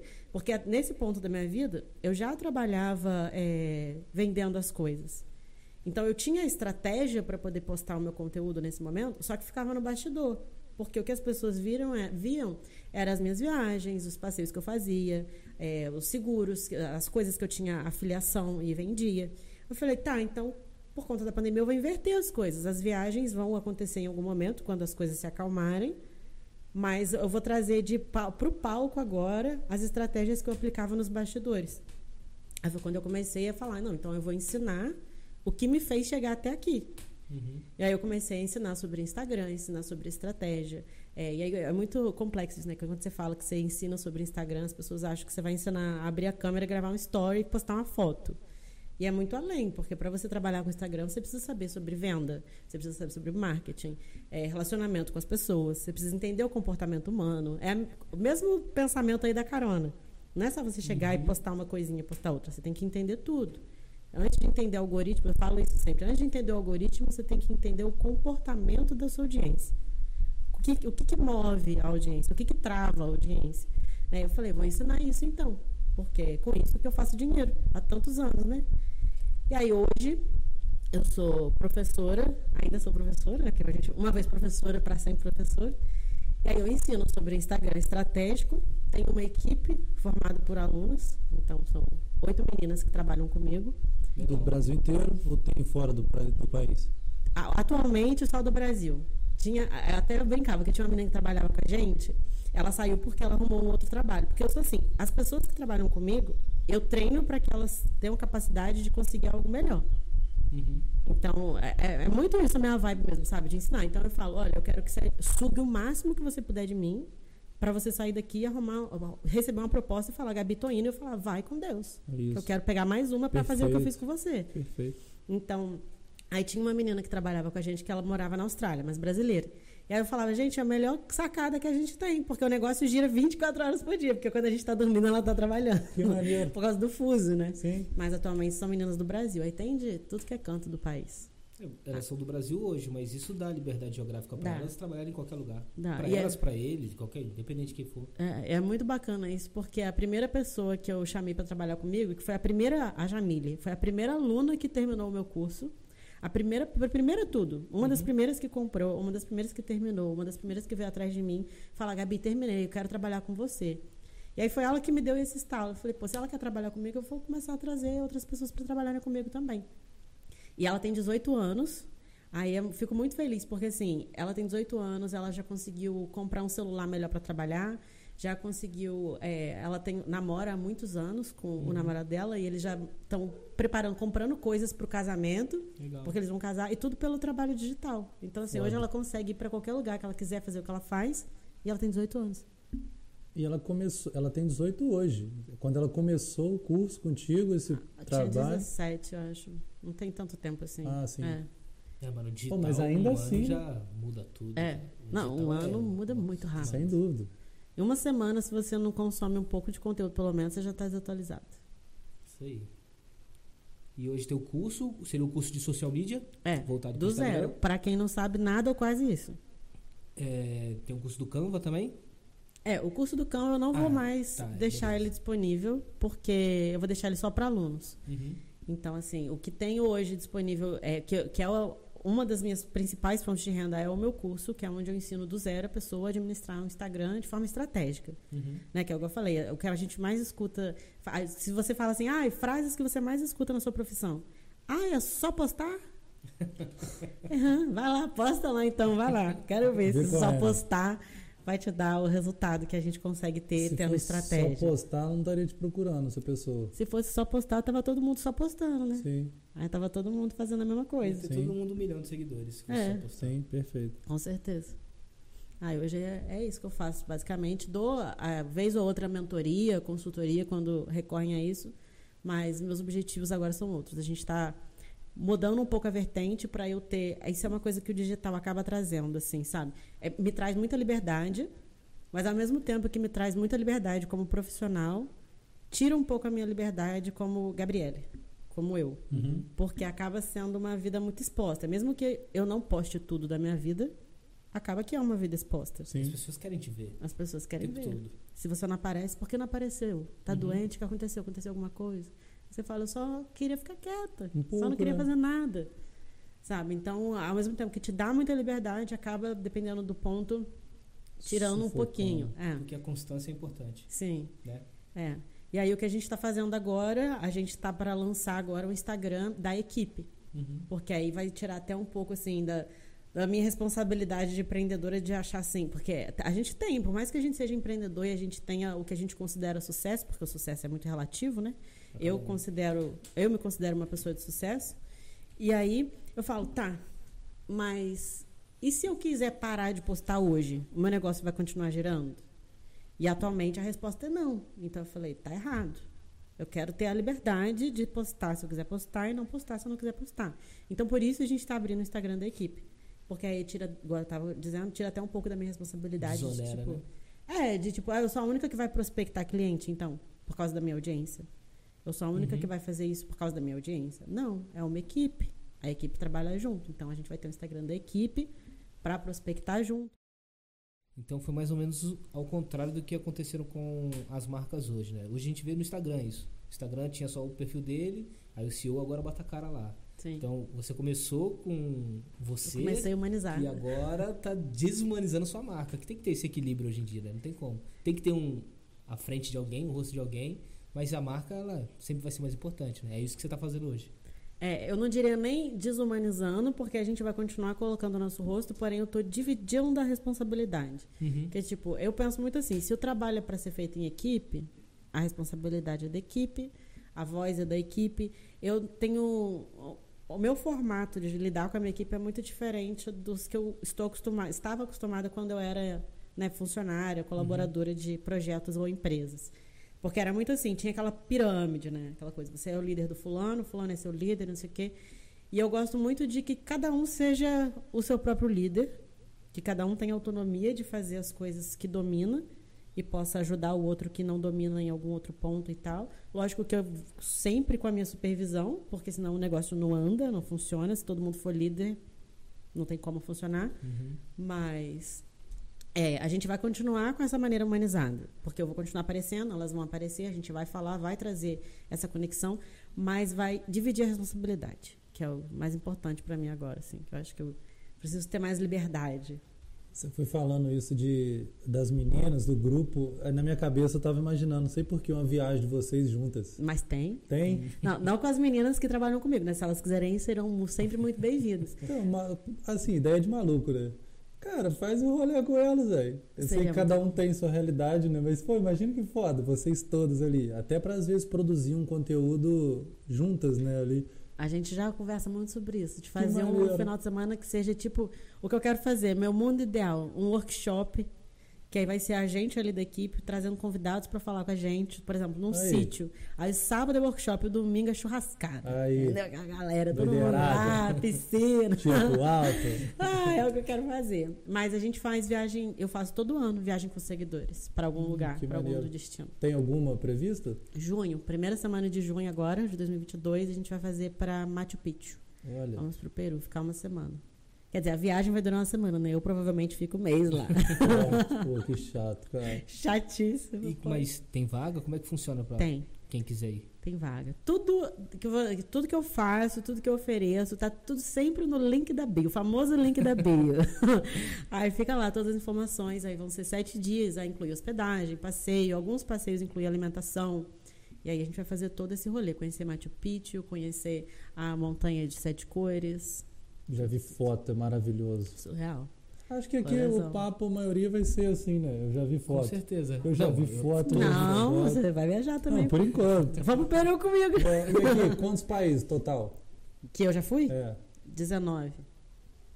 Só isso? É. Eu conheço 19 ruas em Valença. Para. Nem 19 cidades.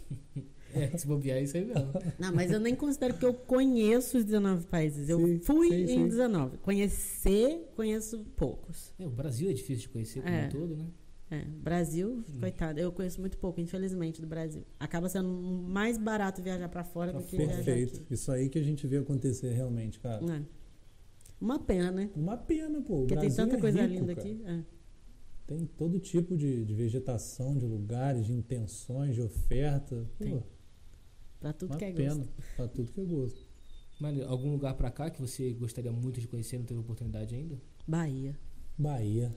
Quero muito pra Bahia. Nossa, carnaval em Salvador, imagina. Rolezão. Caraíva, né? Acho que é Caraíva. Queria também, chama, Caraíva. É um lugar famosão. Eu sempre vejo uma foto de uma casa, você já viu? Escrito Caraíva. Bem-vinda, Caraíva. Bem-vinda, Caraíva. Uma casa coloridona, vivona, ah. janelão. Já viu essa foto? É legal, aquela parte ali, tranquila. Pô, maneiraço. Não conheço. Porto Seguro. Também não. Quero vale muito, muito a pena, cara. Vale muito a pena. Quero. Principalmente ali parte do sul da Bahia, eu acho que... E tem ficado bem interessante. Tem é, muita gente, assim, influente que tem ido pra lá. Tem. Basicamente famosos e tal, assim, né? Os Réveillões pra lá e tal, ter ficado. Torna um lugar mais visto, né? Pô, é. ficou. É mano, e, é, e, aquela beleza ainda que não foi tão explorada, né? Então, são as primeiras coisas que estão acontecendo. Tem locais que não tem internet ainda. Aí te tira um pouco do mundo, né? E te traz mais para dentro da parada. Acho que fica muito mais foda. A experiência fica muito mais maneira, é. assim. Mas acho que isso é muito doido também. Porque eu antes, quando eu só viajava, tipo, de rolê, sem ser profissionalmente, eu sempre buscava lugares que tinham internet. Tipo, ai, ah, tem Wi-Fi? Hoje em dia, eu, às vezes eu pergunto assim, tem Wi-Fi? Se a pessoa fala que sim, eu falo, ah, eu queria um lugar sem Wi-Fi. Caraca. Eu não quero ficar com a internet. Porque assim, é diferente. Mesmo que você fale, ah, é só desligar o telefone e não tocar no celular. Tá, mas você vai pegar. É, e você Se sabe internet, que você, você, desligando, você pode resolver aquilo ligando o celular. É. Não tendo internet, mal ou bem, opa. É. Já não tem como nem resolver. É. O problema não vai nem chegar. É. Uhum. Né? Você fala, ah, tô off. Tô off. Tô off. Ah, é muito bom a gente ter equipe. É bom quando você tem uma equipe que você pode confiar. Acho que até por isso que eu gosto desse senso de liderança entre todo mundo. Porque eu sei que se alguma faltar, o resto vai cobrir. Tipo, não vai desestabilizar nada. Uhum. Entendeu? Então eu consigo também ter essa liberdade de, por exemplo, gente, ó, hoje eu não tô num dia muito legal, vou ficar off. Aí elas assumem tudo e eu não preciso me preocupar. Já saiu da fase do eu presa, né? É. Aí já agora já está com a equipe já estruturada, que são todos seus alunos, você falou? Todos alunos. São oito, né? São oito, é. Mas aí a partir de agora a gente está com esse projeto aí também, que algumas pessoas vão descobrir agora assistindo o podcast, porque eu ainda não anunciei. que ótimo. Que vai ser rotativo, inspirado no meu trabalho, aquele que eu contei para vocês que era para ser rotativo a cada três meses. Uhum. Eu vou fazer isso com as estagiárias também, justamente para dar oportunidade para outras pessoas, né? Porque o objetivo com o estágio é que elas tenham experiência para entrar no mercado. Só que se elas ficam muito tempo ali, não tem rotatividade e as outras pessoas ficam sem, sem a experiência. É. Sem a oportunidade de Sim. ganhar a experiência. É. Então hoje quem está precisando de social media pode trocar ideia contigo. Pode. Entra lá no, Instagram da Gabi, Bancando na Gringa.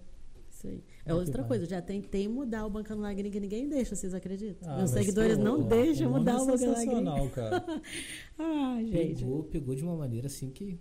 Mas é. você pensa em mudar? Agora já nem sei mais, né? Porque não deixaram. E você já tinha algum nome que imaginava assim? Eu queria botar meu nome mesmo, só. Mas aí não tem como. Já existe o arroba. Entrei com a menina para falar, pô, eu queria sua arroba, que é o meu nome também. Ela queria me vender por dois mil reais. Eu falei, quero não. Tá bom, tá bom, porque tem o Primo Rico, né? Lá do Grupo Primo. E acho que eles compraram o domínio por 200 mil da Finclass. Tá doido, tem que querer muito. É.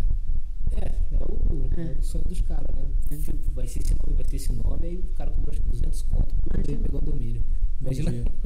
Imagina, a gente que era mortais. Aquilo que você estava explicando, né, do, das criações lá na internet. É, basicamente isso. Existe uma máfiazinha de domínio hoje, né? Existe. Alguma coisa aparece na internet, os caras já vão lá, já registram domínio.com.br e tal. É, depois oferecer pra pessoa. É, então, é, quem tá começando um projeto novo digital, uma das primeiras coisas já registra domínio, mesmo se for para frente ou não.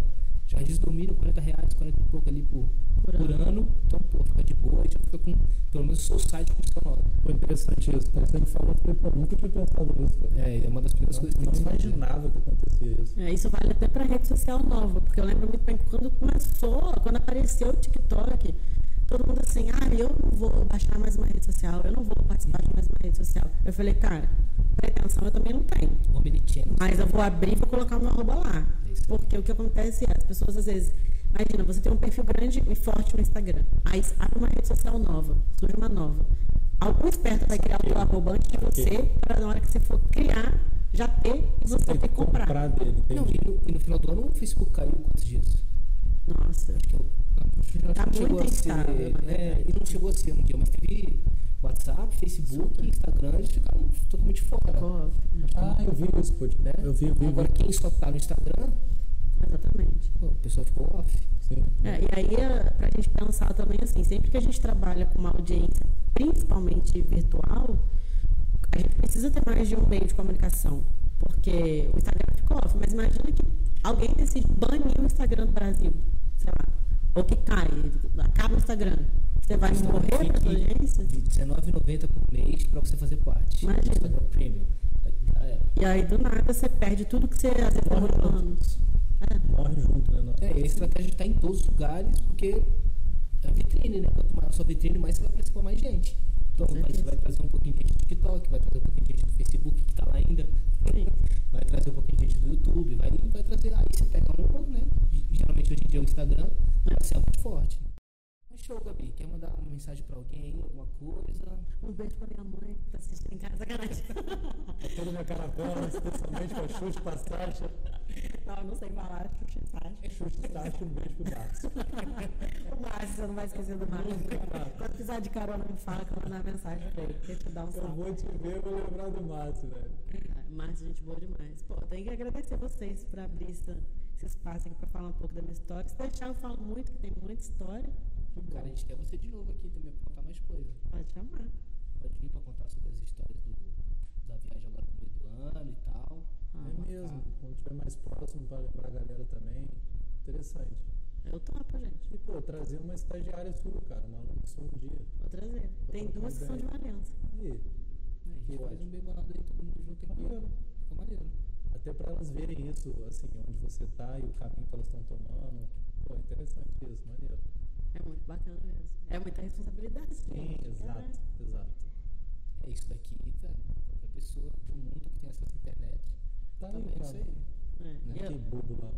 É, e o que eu posso dizer também é para as pessoas é, não menosprezarem pequenos números, porque pequeno também é relativo, né? Porque se eu falo, por exemplo, que eu tenho oito pessoas trabalhando comigo, às vezes tem gente que vai falar assim, nossa, isso tudo. Tem startup hoje em dia, é é. Então, assim, é igual muitas pessoas falam, ah, eu tenho vontade de postar sobre o meu trabalho no Instagram, mas eu só tenho 50 seguidores. Cara, essas 50 pessoas que estão ali compram a sua ideia, compram o que você está falando, você não precisa de muita coisa. Porque essas 50, se elas comprarem a sua ideia, elas vêm boca a boca. Desdobrar. Aí fala pro outro, que fala pro outro, e aí a gente vai crescendo a audiência. Aí eu comecei igual todo mundo começa. Eu começo. né? Gente. É, porque tem gente que quer pular um monte de degrau, né? Comprar seguidor, legal. Ai, comenta o perfil do Brasil e é. só seguidores do Brasil e tal. Furada. Furada. Não, não.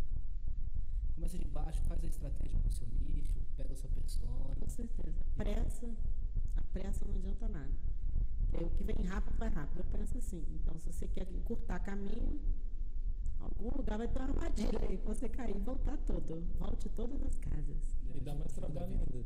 Dá. E é frustrante, né? Porque tem muita gente que não tem nem um ânimo de recomeçar. É isso que eu ia falar, cai grandão, né?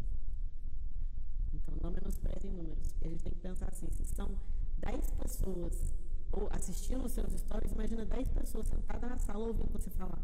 Atenção, que hoje que é o que mais é prezado na internet, a atenção das pessoas, né? Se tem 10 pessoas que dão atenção dela pra você. Dá valor.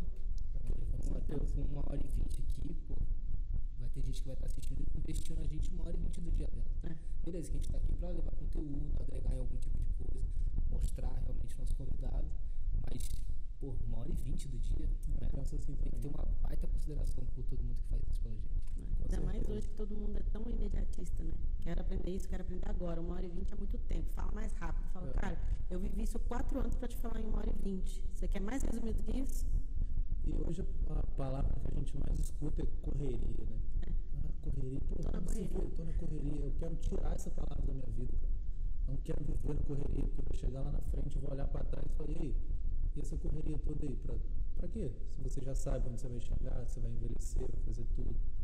Correria, quero parar de falar isso. É o que você falou comigo da ansiedade, que a gente estava trocando ideia. Eu falei, e aí, tá ansiosa para conversa? Não. Tô empolgado. É isso. Parei de falar, tô ansioso. Graças a você, eu já peguei essa parada, agora eu tô empolgado. É. Posso estar roendo a unha dando soco na parede, eu tô empolgado. Tô, tô empolgado mesmo, hein? É porque acontece isso. Eu comecei a ter essa visão depois que eu percebi que eu tinha transtorno de ansiedade. Eu sou uma pessoa que eu sofro de ansiedade de verdade. Sabe? Então é muito sério você falar tô ansiosa. Porque se eu falo tô ansiosa, você vai precisar me dar uma atenção, porque tem algo errado comigo.